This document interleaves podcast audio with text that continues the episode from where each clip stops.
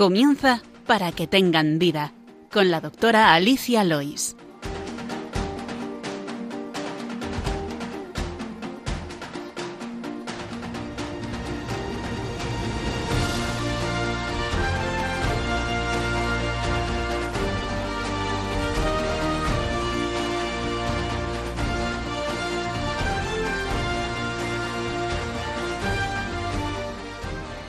Muy buenos días, queridos oyentes de Radio María, y bienvenidos al programa Para que tengan vida.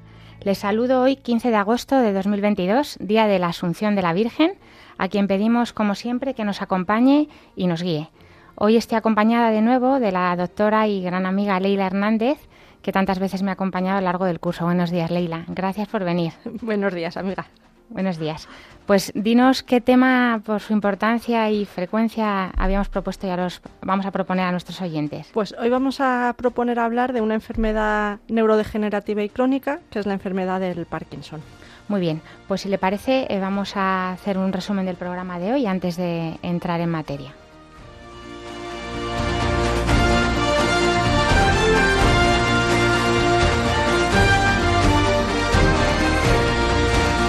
En la sección El problema médico de hoy hablaremos de la enfermedad de Parkinson y del temblor esencial. En la sección Medicina y Cultura hablaremos de dos personas que han sido cara visible de esta enfermedad de Parkinson y de una película relacionada con la temática del programa, la película Despertares. Les recordamos que tienen varias vías para contactar con nosotros. Pueden escribir sus preguntas al correo del programa, que es para que tengan vida radiomaria.es o bien escribiéndonos una carta a la dirección de Radio María, que es Paseo Lanceros 2, primera planta, 28024 de Madrid. También pueden pedir una grabación del programa llamando al teléfono de atención al oyente de Radio María, el 91 822 8010. Y por supuesto escuchar nuestros programas que están colgados en la sección de podcast y programas en la página web de Radio María, así como el resto de programas. Ahora les invitamos a que continúen la sintonía de Radio María y empezamos.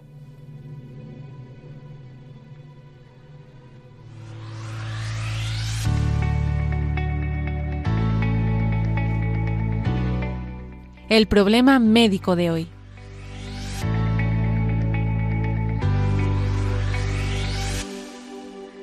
El temblor es un trastorno del movimiento caracterizado por oscilaciones rítmicas de una o más partes del cuerpo y puede llegar a ser discapacitante y perjudicar mucho la calidad de vida de los pacientes.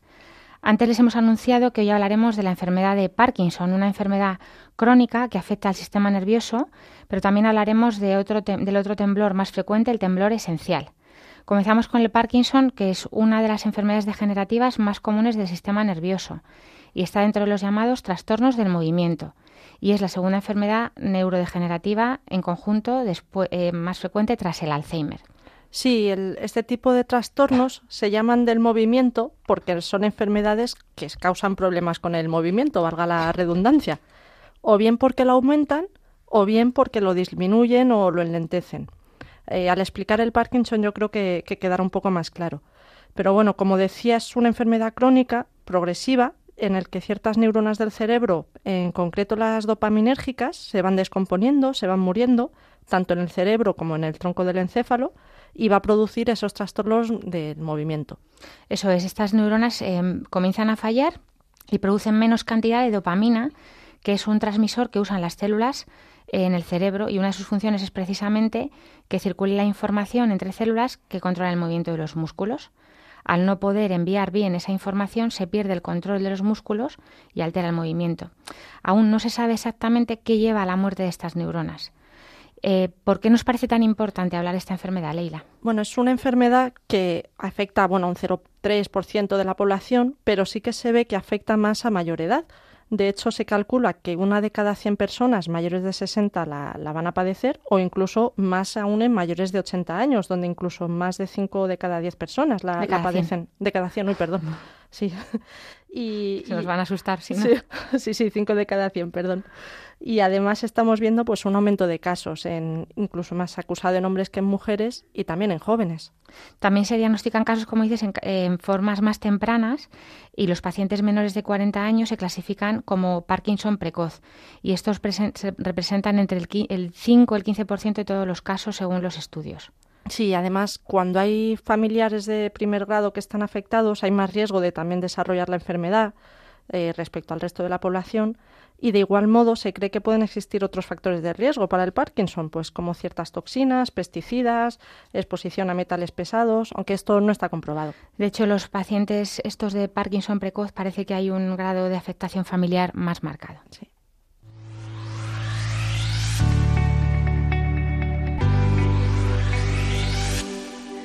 Vamos a comentar ahora cómo se manifiesta esta enfermedad, la clínica, ¿no? que sería lo más importante. Básicamente hay dos tipos de síntomas a grandes rasgos, los motores y los no motores. Cuéntanos, Leila. Pues ahora los cuento, pero decir primero que es una enfermedad que empieza de forma insidiosa. De hecho, a veces se manifiestan algunos síntomas hasta 10 años antes de tener esos síntomas motores característicos que son síntomas, esos sí, poco específicos, los que se pueden manifestar 10 años antes. Alteraciones de la memoria, trastornos del sueño, pero los guías sí que son los síntomas motores. De hecho, claro, es, lo que dices, que a veces se manifiestan de forma insidiosa y cuando ya diagnosticamos, diagnosticamos el Parkinson, viendo, echando la vista atrás, vemos que a lo mejor esos síntomas que tenían a lo mejor eran relacionados con el Parkinson que ya estaba empezando, porque de hecho cuando ya se manifiestan los síntomas motores, el temblor, que es lo más característico que ahora comentaremos, además de otros, ya hay un 60-80% de las neuronas dopaminérgicas dañadas, con lo cual en ese camino hasta que se dañan todas esas y todavía no aparecen claramente en la clínica, pues puede haber ciertas rigideces, como dices tú, algunas alteraciones cognitivas, trastornos leves de depresión, sueño, mm, dolores de espalda. Pero bueno, vamos a ir con los síntomas motores, que es lo que queremos, vamos, que es lo más importante. Sí, los síntomas motores son los que afectan al sistema motor, que decimos, que llamamos. Es, para simplificarlo, son los que tienen que ver con el movimiento de los músculos. Y por otro lado estarán los síntomas no motores, pero que ya los comentaremos después. Entonces, eh, los síntomas guía de la enfermedad son esos síntomas que decimos que además los reconoce la mayoría de la población, que son los síntomas motores, y como bien has dicho Alicia, uno de los más frecuentes es el temblor, que afecta hasta un 70% de los, de los pacientes. Eso sí, se caracteriza por ser de reposo, es decir, cuando el paciente está con las manos, por ejemplo, en el regazo, le pueden empezar a temblar. Es un temblor grosero que va a desaparecer durante el sueño o que puede empeorar también con situaciones de estrés y que suele afectar a las manos. De hecho, es el típico temblor que vemos a la persona con las manos en el regazo y que parece que estuviera contando monedas, ¿no? Con ese temblor de las manos. Eso es, contando monedas, eh, con un temblor, mm, pues como dices tú, entonces, sobre todo de reposo, a diferencia de otros temblores, como luego veremos, que son más de intención o, de postura, o sea, poner una postura en concreto o una intención. Este sería más eso, en reposo, lo que ha dicho Leila, cuando la persona tiene el brazo, por ejemplo, en su regazo, está sentado, pues viendo la tele tranquilamente y es cuando está temblando. Eso es, con el músculo relajado. Eso es. El siguiente síntoma es la rigidez. De hecho, es más común la rigidez que el temblor, o sea, se ve hasta en un 90% de los pacientes. Y eh, suele comenzar en la misma, bueno, comienza en la misma extremidad que el temblor si, si estuviera este presente es una resistencia al movimiento ¿no? de la extremidad que estuviera afectada. Se llama rigidez en rueda dentada porque parece eso, cuando intentamos mover la, articulación, notamos como si hubiera una rueda y movemos como muy a poquito por la rigidez. que, no se, que no se mueve de forma eh, elástica o suave, sino que hace como un clac, clac, clac, clac, clac eh, sobre todo al mover la muñeca o el codo, que es lo que solemos explorar. Hmm. Y luego, por otra parte, dentro de esos síntomas motores está la bradicinesia, que es el enlentecimiento de los movimientos, la cinesia, que es la dificultad para el movimiento, y la hipocinesia, que es la reducción de la amplitud en los movimientos. Es lo que vemos en pacientes que presentan como una dificultad un bloqueo para comenzar algún movimiento, como para pasear, girarse en la cama, eh, levantarse de la silla, abrocharse los botones, o incluso que tienen un tono de voz más monótono porque está con el lentecimiento del movimiento en las cuerdas vocales también. Y luego eh, eh, hemos de decir, luego lo explicamos, que no todos los síntomas aparecen en todos los pacientes, pero bueno, que pueden aparecer, o sea, que, mm, que los oyentes que, nos que, estén ahí pues pueden reconocer algunos de estos síntomas, a lo mejor en familiares son ellos, no tiene por qué ser un Parkinson, pero bueno, si van coincidiendo varios, pues, pues podría ser, o también podrían ir apareciendo más adelante. Sí, con lo cual hay acudir al, al médico para que pueda hacer exploración y se pueda reevaluar. Exacto, y luego también estaría la inestabilidad postural local que sobre todo se ve en estadios más avanzados eh, y que genera a los pacientes una postura al caminar como inclinados hacia adelante, que, sobre todo la cabeza los hombros más adelantados. Es, unos, es uno de los factores que influyen sobre todo más en que, eh, en que sufran más caídas, porque hacen lo que llamamos una marcha festinante, o sea que empieza de repente, anda más despacio al principio y luego como que se va dejando llevar y va dando pequeños pasos muy pequeñitos pero muy rápidos a medida que va avanzando es eh, bueno pues es lo que lo que le, cuesta andar eh, y, luego también es muy característico el, poco braceo el, la falta de braceo por, de los brazos ese movimiento característico que se hace al andar pues estos pacientes eh, casi todos lo, también lo van perdiendo y van acelerando el paso y sin bracear eso es. Y luego también hay otras alteraciones del movimiento, como puede ser la, la, hipomimia, eso que decimos que disminuyen la expresión de la cara, que tienen una facie de máscara, como si tuvieran la misma cara tanto para alegría como para tristeza, ¿no? que no consiguen moverla bien. O la disfagia, que también es la dificultad para tragar, porque les cuesta a esos músculos de la garganta realizar los movimientos adecuados para tragar la comida o para tragar la bebida. O luego también está la disartria, que es la dificultad para articular bien las palabras. Bueno, luego hay otros muchos, ¿no? Que son, pues eso, la dificultad para la disminución del parpadeo, la dificultad para los reflejos del ojo, de la del sentido del equilibrio también. Hemos de decir que no todos los pacientes van a desarrollar la misma intensidad ni variedad de síntomas. O sea, que no tienen por qué tener todos, todos los síntomas. Eso es. Y luego, por otro lado, están los síntomas no motores, que tienen una amplia variedad de manifestaciones y que podríamos observar pues los trastornos de la esfera neuropsiquiátrica como podría ser un deterioro cognitivo o una demencia o de depresión, ansiedad, ataques de pánico, alucinaciones que habías comentado también previamente. Sí, pueden ser a veces ellos las alucinaciones sí que las identifican como que no están en la realidad cosas que están viendo, pero luego es verdad que en los estadios mucho más avanzados puede pasar que, que ya pues no lo distingan y se pasen, por ejemplo, por casa persiguiendo ratas eh, por casa porque las ven realmente o, o como si hubiera bichos o cualquier cosa, ¿no? Mm. Luego hay trastornos del sueño, trastornos también de la sensibilidad, como si hubiera una debilidad o una sensación de, de entumecimiento o de dolor en manos y pies. Hormigueo también pueden contar, hormigueo. Sí, y luego pues trastornos eh, urinarios, estreñimiento, bajadas de tensión cuando hacen cambios de postura también, eh, alteraciones para regular la temperatura, autorregularse, ¿no? El, el destempre, que podríamos decirlo. Eso es. También pueden tener pérdidas de olfato, mm, como decías tú, insomnio, estreñimiento, depresión son mm, síntomas muy frecuentes no motores, pero es verdad que también algunos de estos síntomas que comentabas pueden estar relacionados con los fármacos que utilizamos para el tratamiento. Por ejemplo, eh, la somnolencia diurna, eh, las alucinaciones, que son ver cosas que no existen en realidad, la bajada de tensión o psicosis o pérdida temporal de contacto con la realidad, pues pueden ser efectos secundarios de los fármacos que utilizamos, con lo cual a veces es, difícil distinguirlo de los propios síntomas de la enfermedad. Siempre comentarlo con el médico, con el neurólogo, con el médico de familia para eh, valorar si hay que cambiar algún medicamento que pueda ayudar a quitar estos efectos secundarios si es que los producen los fármacos. Y bueno, para concretar un poco, decir que hay un amplio espectro de síntomas de la enfermedad de Parkinson, en esto que hablábamos de la clínica, que en conjunto se relacionan con la, con la alteración en la capacidad de los músculos para controlar los movimientos. Los más habituales, resumiendo, la rigidez y el temblor de reposo, muy frecuente en las manos. Normalmente que no hemos dicho, no sé si lo hemos dicho, que suele empezar en un lado del cuerpo. Sí, es verdad, es asimétrico. Eh, exacto, o sea, es en un lado del cuerpo y de hecho puede pasarse a la, misma pierna. Eh, es muy frecuente que, que, empiece por la mano, pero luego pasa a la, a la, pierna del mismo lado. De hecho, algunos pacientes o sus familias pueden pensar como solo un lado que pueda ser un ictus en algunas ocasiones, que les haya dado algún infarto cerebral, por eso de que está a un lado y no en, en los dos. Esto es característico del Parkinson, el que ocurra en un lado. Como decías, eh, la rigidez en rueda dentada, la cara inexpresiva y esa marcha típica parkinsoniana sin mover mucho los brazos, brazos pegados al cuerpo y un poquito inclinados hacia adelante la cabeza y el tronco.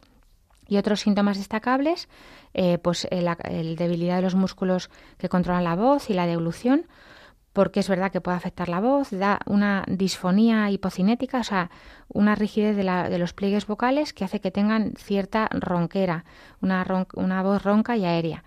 y también eh, en, esta disfonía les cuesta, eh, son muy monótonos en el habla, o sea, les cuesta cambiar la intensidad al hablar, eh, produce esa monotonía.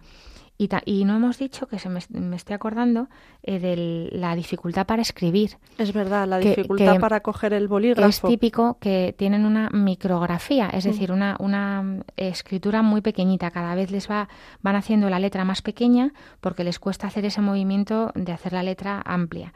Y luego también recordar que puede tener alteraciones la sensibilidad de las manos, alteraciones del sueño, del estado de ánimo y muy raro, porque no suele ser de inicio, pero también la memoria. Sí, bueno, comentar que la forma de la presentación además es variable, o sea, hay formas leves que suelen afectar generalmente a pacientes más jóvenes con síntomas predominantemente motores y con una buena respuesta al tratamiento y luego hay otras formas moderadas o formas más graves que se presentan generalmente en edades eh, bueno, más variables de hecho, pero que suelen afectar frecuentemente al sueño, a los movimientos de los ojos, a la marcha, tener un deterioro cognitivo leve, eh, síntomas motores más graves o más acusados. Y bueno, esas formas más graves suelen progresar más rápidamente y tener una mayor resistencia al tratamiento.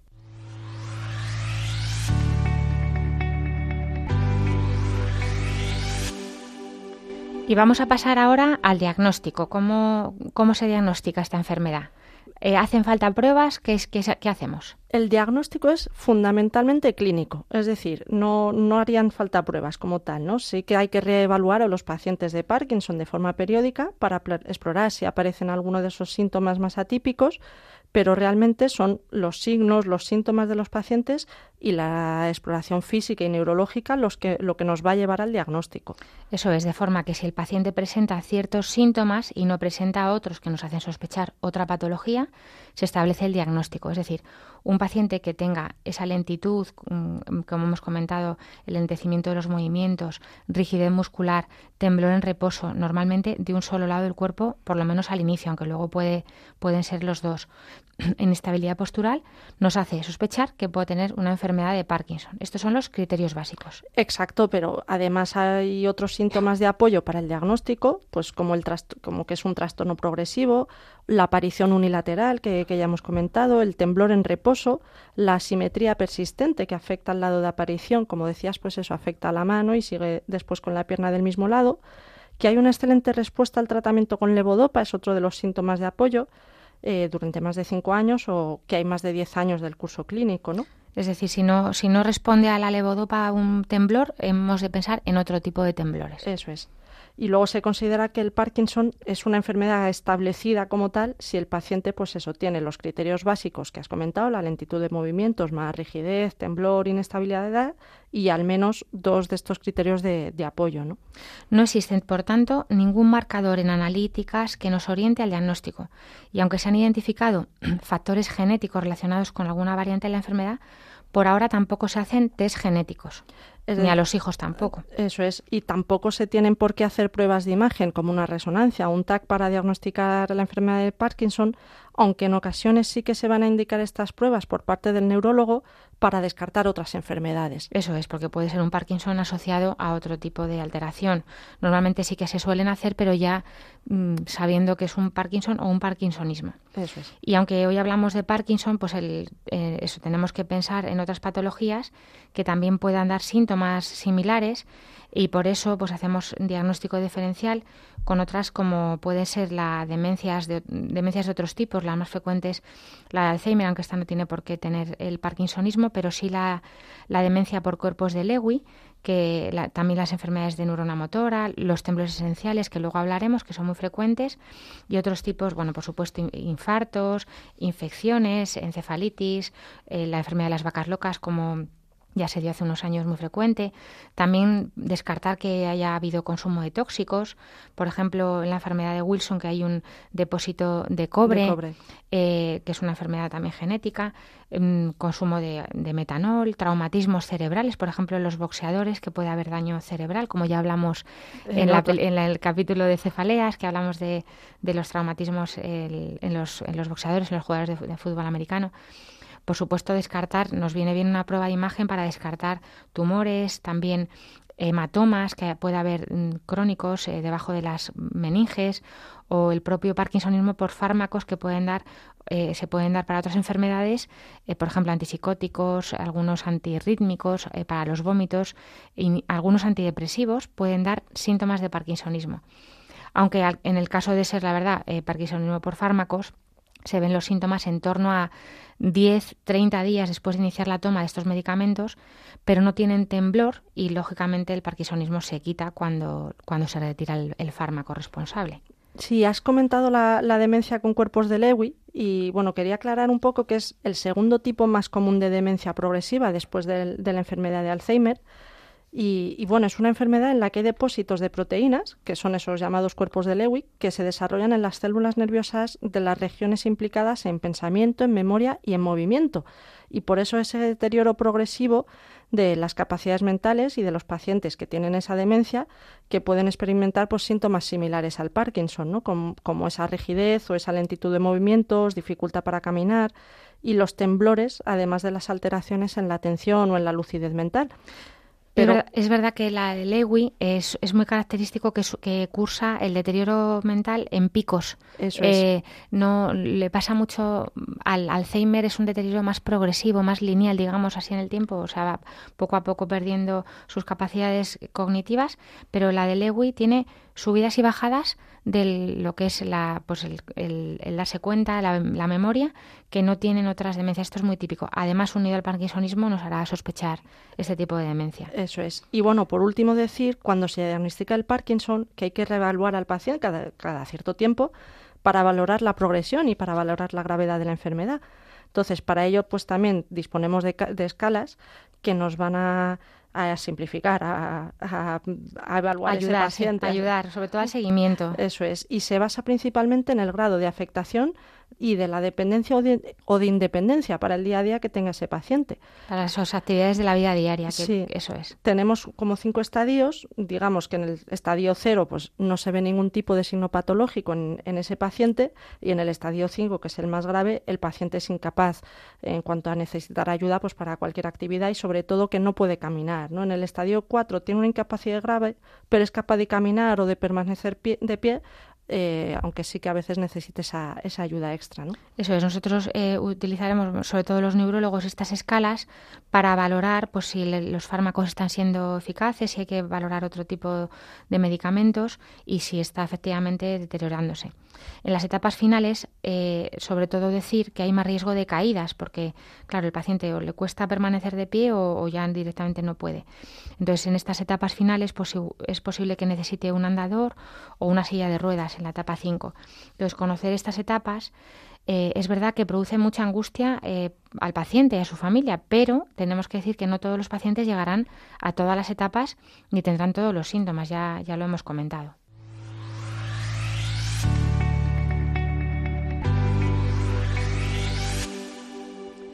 Y hablamos del pronóstico. Es verdad que es una enfermedad que como tal no tiene cura. El, tratamiento es sintomático, es para, para frenar esos síntomas, pero no, no, existe una cura, no se ha descubierto todavía. Entonces eh, sabemos que es una enfermedad progresiva y crónica.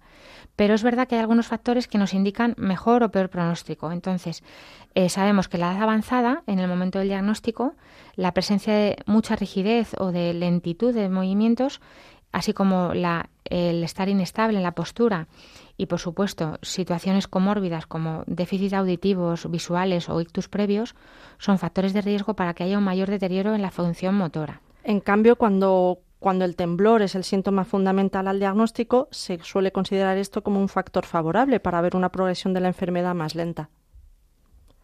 Y si el desarrollo de la demencia, deterioro cognitivo, se relaciona más con la edad eh, avanzada al inicio de la enfermedad, la presencia de rigidez, de lentitud de movimientos.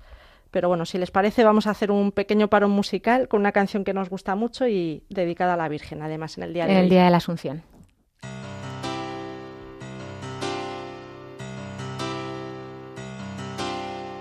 María llena de gracia, Virgen y Madre de Dios, bendita entre las mujeres, flor mimada del Señor mediadora de los hombres, elegida del Señor.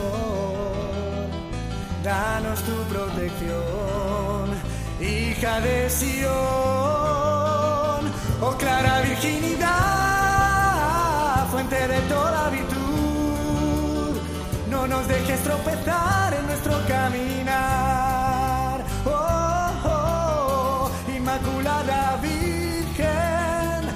mancha concebida, Madre del Señor. Oh, oh, Inmaculada Virgen, sin mancha concebida, Madre del Señor.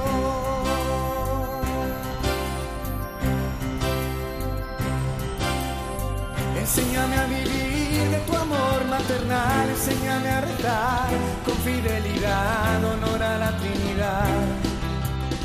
Madre de la verdad, ponme en el camino que me lleve a Él,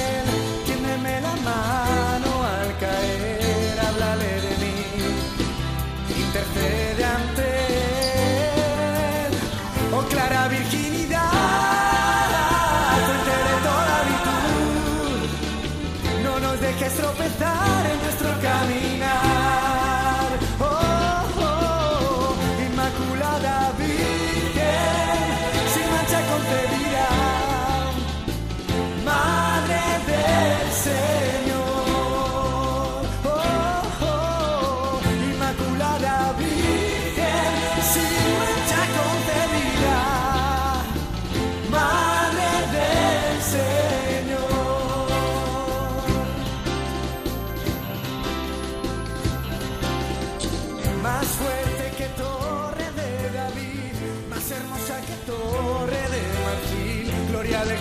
De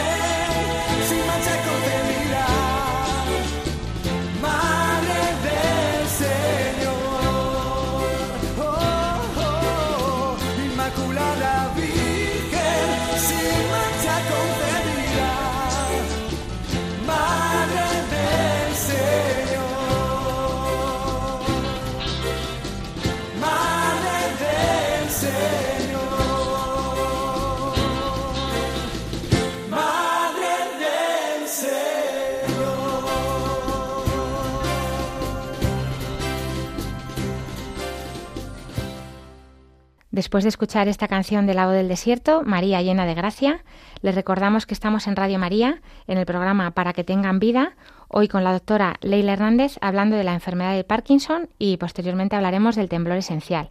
Hemos comentado ya los síntomas eh, de la enfermedad, el diagnóstico, el pronóstico de la enfermedad del Parkinson, así que ahora pasamos a tratar, eh, a hablarles del tratamiento.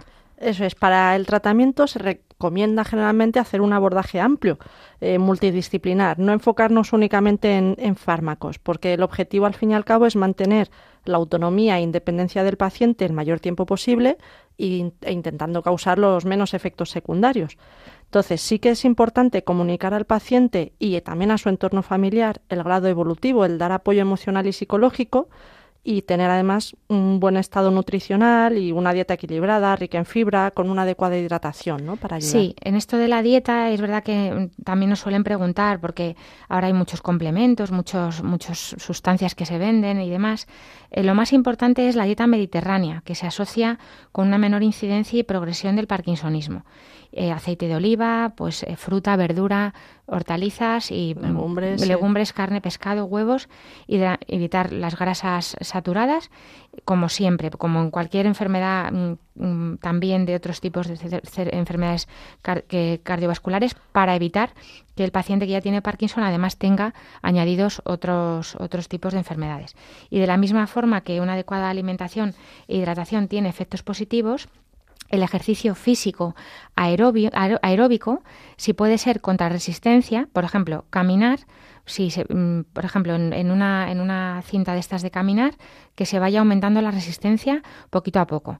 También la bicicleta, pues que se puede, si es estática, por ejemplo, que se pueda ir aumentando la, resistencia. Es verdad que estos pacientes no se van a atrever muchos a, meterse en una carretera a montar en bicicleta, pero una bicicleta estática le viene muy bien y cinco veces a la semana. Es importante que se haga, si se puede, 30 minutos. El ejercicio va a aumentar la fortaleza de músculos que además están sujetando al paciente y que pueden evitar caídas. Y también la fisioterapia puede ayudar a mejorar el equilibrio, contracturas, la fuerza, la flexibilidad pero y también eh, deportes como la natación en los que no hay riesgo de, caídas como puede haber en otros, ¿no? Eso es muy importante. Y luego decir de, sustancias que nos dicen complementos dietéticos, por ejemplo, pues eh, no se ha visto que haya complementos dietéticos, eh, pastillas que mejoren la progresión en los distintos estudios. Se hicieron varios estudios con, con vitamina E, que es un antioxidante, y no se vio tampoco mejoría, y con la coenzima Q10, que tampoco se ha visto clara mejoría. Y luego, eh, por ejemplo, es importante en estos pacientes, si hay un déficit de vitamina B12 o de ácido fólico que pueden producir otro tipo de alteraciones neurológicas, pues que este paciente tenga bien los niveles de estas vitaminas, pero no porque mejore el Parkinson, sino para evitar otros trastornos, como digo. Y eh, es muy importante la vitamina D, que, se relaciona con la osteoporosis, porque estos pacientes, como tienen más riesgo de caída, sobre todo en los últimos estadios, pues tienen más riesgo de fracturas. Por eso es importante que en su dieta o como complemento su médico valore el aporte de vitamina D. Y la fibra también, que puede y la ayudar. Fibra, efectivamente, para el estreñimiento, que se me olvidó decir, una dieta rica en fibra y en mucho líquido.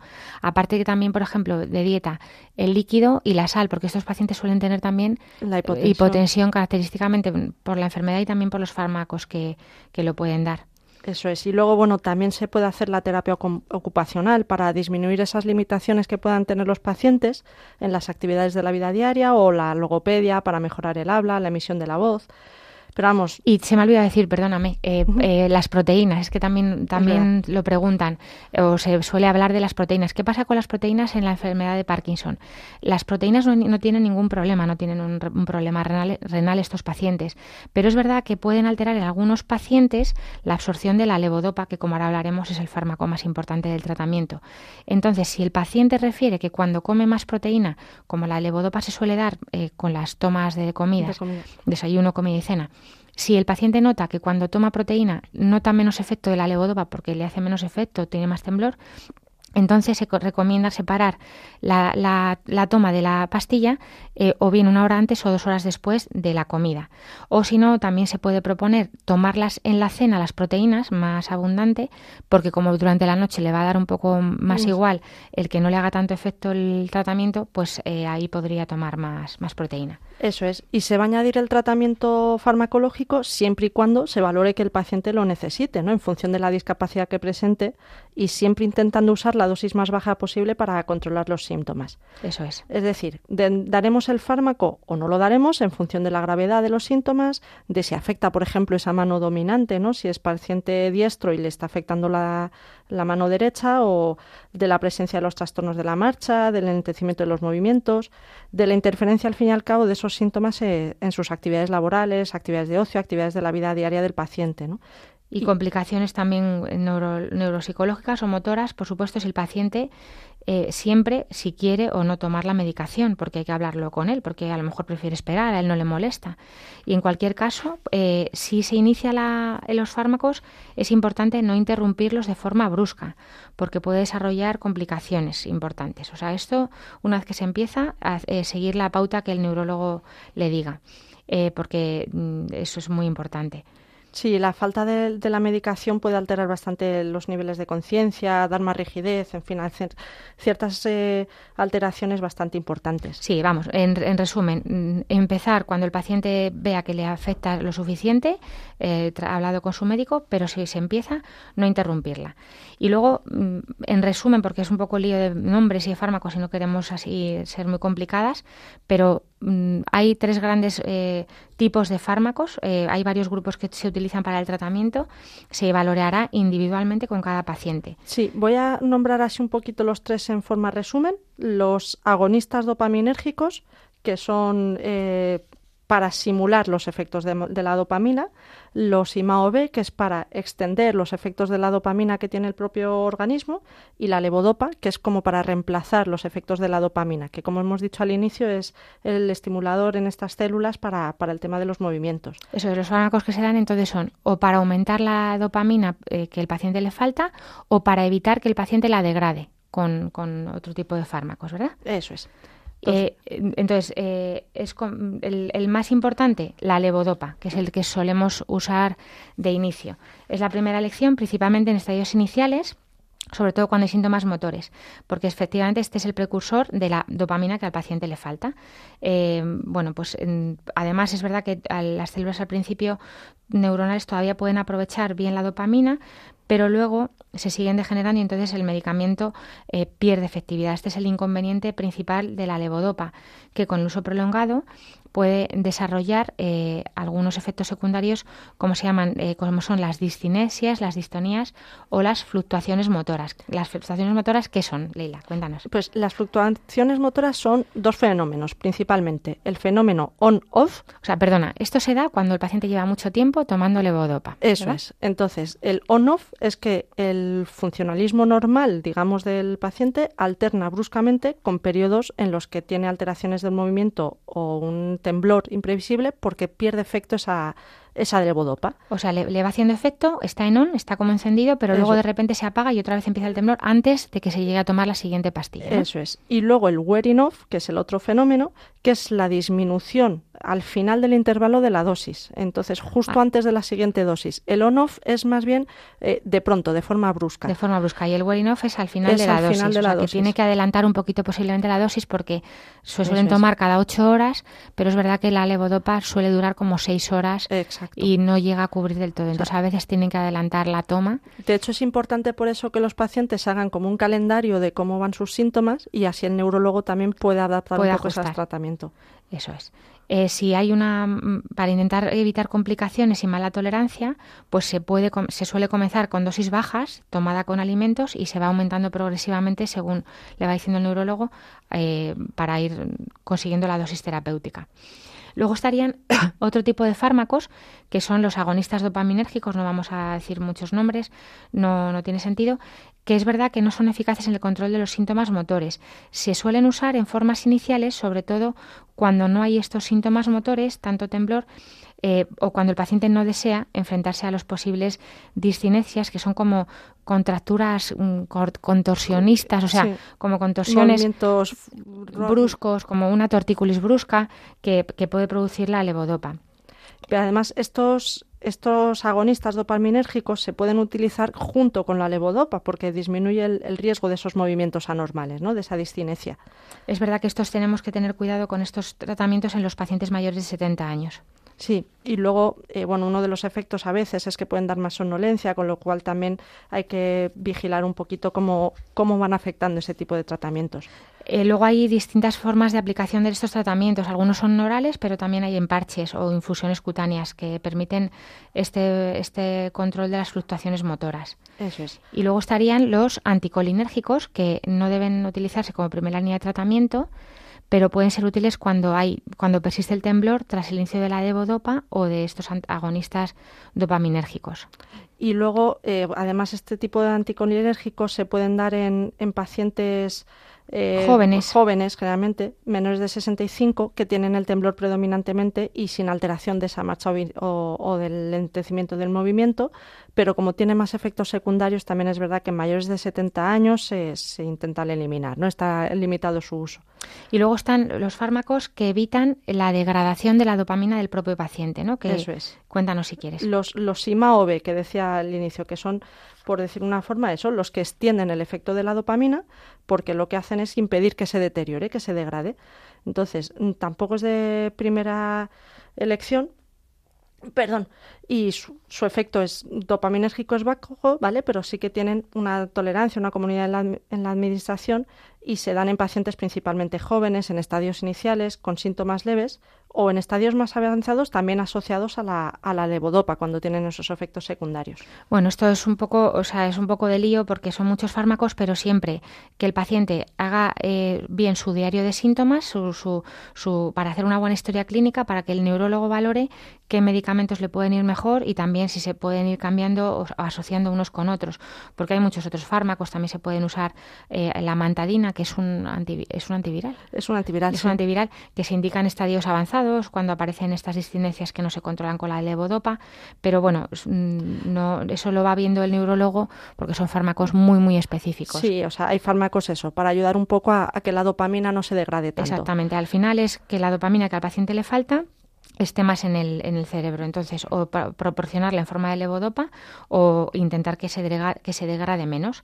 Y por último, también eh, hemos de decir que últimamente lo habrán oído seguramente pacientes que se están haciendo hincapié en tratamientos eh, quirúrgicos como son la estimulación cerebral profunda en la que se bueno pues se opera el paciente eh, y, últimamente también se está dando la IFU que es la estimulación de alta frecuencia eh, con ultrasonidos que es directamente sin tener que abrir al paciente nada la cabeza desde fuera se le, se le ponen ultrasonidos de una forma focal en el sitio que está dañado y es verdad que está ayudando mucho al a mejorar el temblor, la rigidez, la marcha, aunque los pacientes deban seguir tomando su, su medicación. Pero bueno, estamos aquí abriendo vías que llevan muy poco tiempo, no se hacen en todos sitios, son eh, lo hacen neurocirujanos muy especializados en esto, pero mejoran la verdad eh, pues estos síntomas de una forma muy importante y es una es una vía que se está abriendo en los últimos años muy importante. Entonces también puede haber ensayos clínicos a los que los pacientes puedan entrar. Eso es, y luego hay en investigación para nuevos fármacos. Claro, luego también pues para se está investigando la, la, terapia génica, pero tanto de síntomas como de restauración de esa levodopa o la terapia neural, ¿no? En la que se plantea implantar esas células productoras de dopamina. Pero bueno, como decías, todo esto está en fase de investigación y, y necesita mucho más estudios.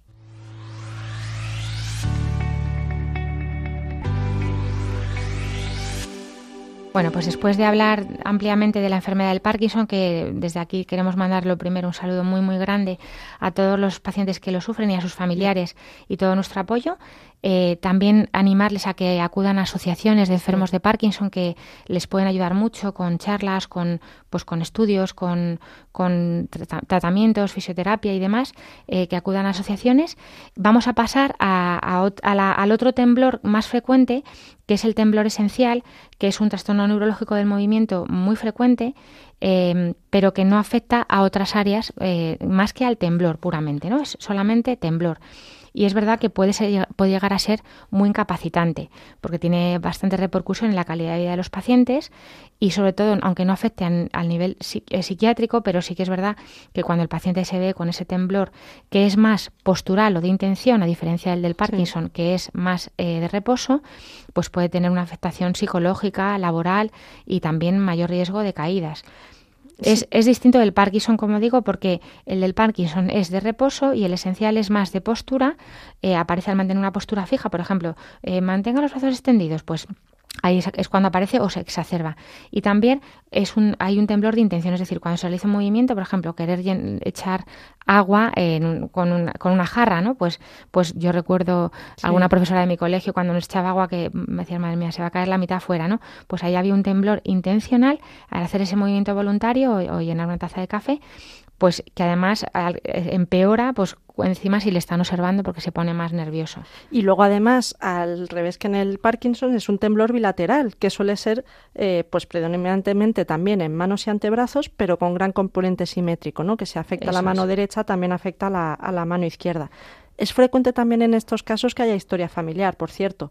Luego, bueno, también puede afectar a la cabeza, al cuello, a las cuerdas vocales, también alterando la voz, ¿no? Un poco, o a las piernas. A veces a las piernas menos que el Parkinson, en menor medida, pero sí es verdad que lo de la, cabeza es un temblor eh, que parece que está en sentido vertical, que parece que está afirmando, o en sentido horizontal, como si estuviera negando, eh, y rara vez se da solo el temblor de la cabeza, o sea, suele asociarse ese temblor de la cabeza con temblor en los brazos. Eso es. Y luego, bueno, el temblor esencial, que va progresando lentamente, aumenta la intensidad con el paso de los años, ¿no? Y va afectando, pues eso, desde áreas más periféricas a áreas más centrales, ¿no? Eso es. Pero sí que es la única manifestación en esta patología. O sea, en el temblor esencial lo único que vemos es el temblor.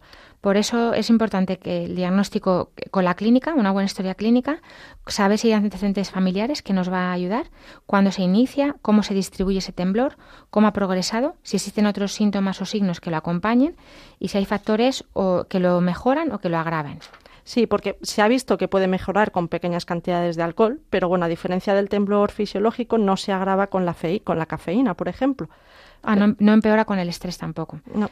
Y por tanto, para diagnosticar el temblor esencial, pues bueno, lo que hemos dicho, eh, un temblor bilateral de acción y o postural, o, sí, o, postural, que debe hacer una postura, no de reposo, eh, que no haya otros síntomas neurológicos.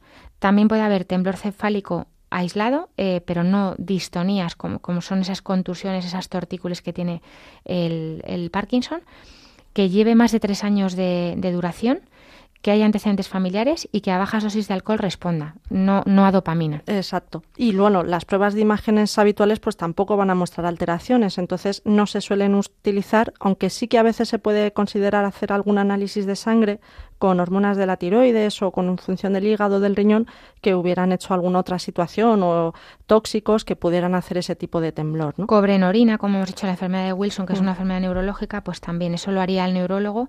Algunas las podemos hacer desde atención primaria, como las hormonas tiroideas, pero, pero bueno, por descartar que no sea o que esté exacerbado por algún trastorno metabólico.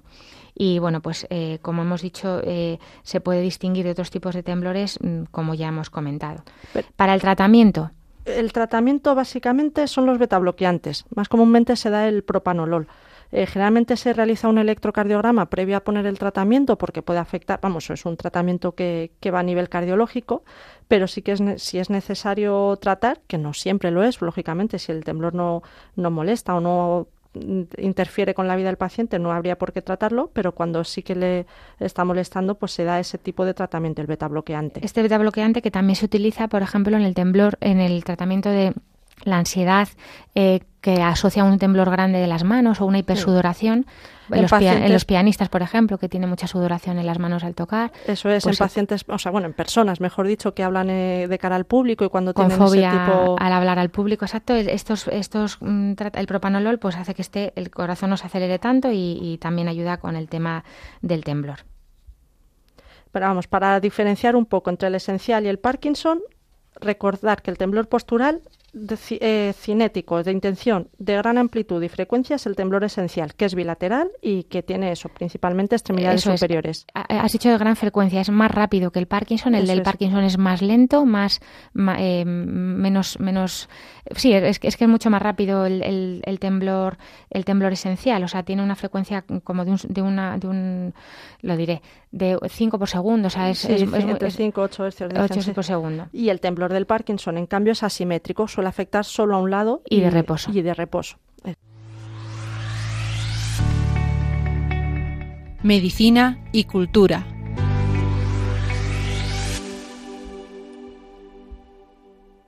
Vamos a estar escuchando de fondo la canción de la película eh, de que vamos a hablar después, que es Despertares, ahí la estáis oyendo. Pero como hemos hoy hablado de la enfermedad del Parkinson y el temblor, en esta sección del programa vamos a hablar de personas del mundo del cine, del deporte, bueno, de famosas que han sufrido esta enfermedad. Sí, por ejemplo, bueno, uno, uno, de los más famosos es el Santo Papa Juan Pablo II, que es un ejemplo de persona que ha padecido el Parkinson. Pero bueno, queríamos comentar dos casos más particulares, ¿no? que han sido cara visible de la enfermedad y que han ayudado a, a la investigación. ¿no? Eh, una de esas personas es el boxeador Muhammad Ali, que nació en 1942 y bueno, es considerado uno de los mejores boxeadores de todos los tiempos. De hecho, ejerció este deporte durante algo más de 20 años, fue campeón del mundo varias veces, pero después de retirarse, ya cuando ya tenía más de 40 años, le diagnosticaron de, Parkinson. Entonces, fue un claro ejemplo de lucha, de convivencia con la patología, porque siguió haciendo sus actividades a pesar de tener el Parkinson y bueno, llegó a declarar, como decía, que se empezó a dar cuenta de que la forma en que se enfrentaba la enfermedad tenía un efecto en, en otras personas sufriendo Parkinson y en otras enfermedades. Entonces lo que decía, pues, ver que otras personas contaban con él le daba fortaleza a seguir y otras personas lo que decían, verle a él padecer la enfermedad les daba fortaleza a ellos a, a seguir. Mohamed Ali. Y otro actor que también ha sido diagnosticado de Parkinson mm, es Michael J. Fox, eh, que le conoceréis por las películas de Regreso al Futuro. Se lo diagnosticaron con 29 años y es otro ejemplo de, que esta enfermedad se da, se puede dar eh, también en pacientes más jóvenes y es conocido pues esta, por esta trilogía. Y él, eh, él mismo ha contado que el diagnóstico de la enfermedad le llevó a una depresión eh, que consiguió superar con el apoyo y cariño de su familia y hoy en día es otra cara visible de que el del Parkinson que apoya la investigación, además de compatibilizarlo con su carrera de actor. Y por último, en esta sección eh, de Medicina y Cultura queríamos acercarle a una película que me ha propuesto que, Leila, que no, no trata del Parkinson, ¿verdad Leila? No, no trata del Parkinson. La película, como, como ya en la música, es Despertares o Awakenings en, en, original.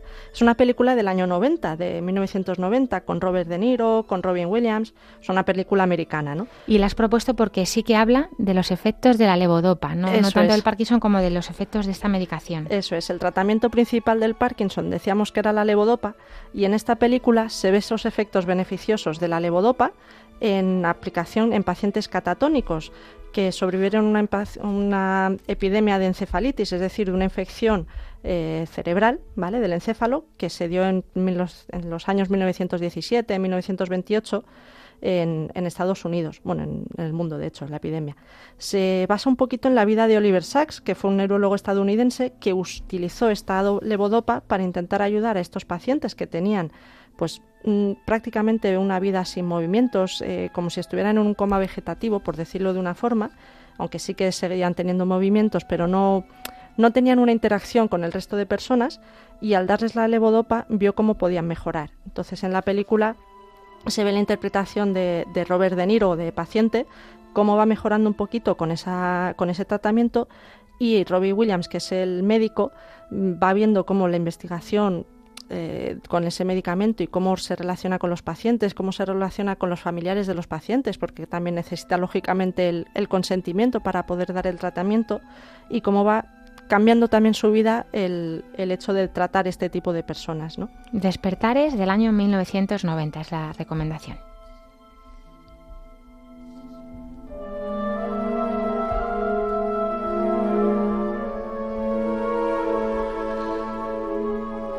Y acabamos con la oración, como siempre, de los niños, que hoy nos mandan Cristina, Francesco y Pablo. Jesús, te pedimos por los enfermos, especialmente por Javi, para que le des paz, paciencia y, for y fortaleza. Y también por su sanación. Te damos gracias por nuestra familia, nuestros abuelos. Y yo y la vida que nos regala siempre. Dios te salve María, llena eres de gracia, el Señor es contigo. Bendita tú eres entre todas las mujeres, bendito es el fruto de tu vientre Jesús. Santa, Santa María, Madre de Dios, ruega por nosotros pecadores, ahora y en la hora de nuestra muerte. Amén. Gloria al Padre, al Hijo y al Espíritu Santo, como era al principio y siempre, por los siglos de los siglos. Amén. Amén estos tres hermanos que tienen otros cuatro, pues eh, nos mandan esta oración y nos, les damos muchísimas gracias. Y hasta aquí, queridos oyentes, el programa de hoy. Nos despedimos, no sin antes recordarles que pueden escribir sus preguntas al correo del programa, también sus críticas, sus dudas sobre todo esto que hemos hablado, sus sugerencias, que es para que tengan vida, arroba radiomaria.es o escribirnos a una carta al Paseo Lanceros 2, primera planta, 28024 de Madrid. También pueden pedir una grabación eh, del programa al teléfono de atención al oyente de Radio María. Eh, les recordamos que es el 91 822 8010. Y ya saben que los programas están colgados en la sección de podcast en la página web de Radio María, eh, radiomaria.es, y entrando en la sección de programas y podcast tienen todos los programas, entre ellos este, que es para que tengan vida.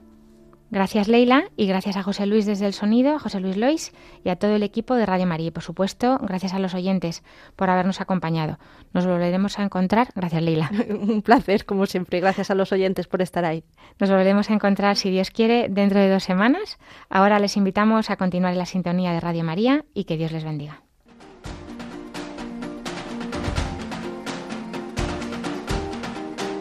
Así concluye para que tengan vida con la doctora Alicia Lois.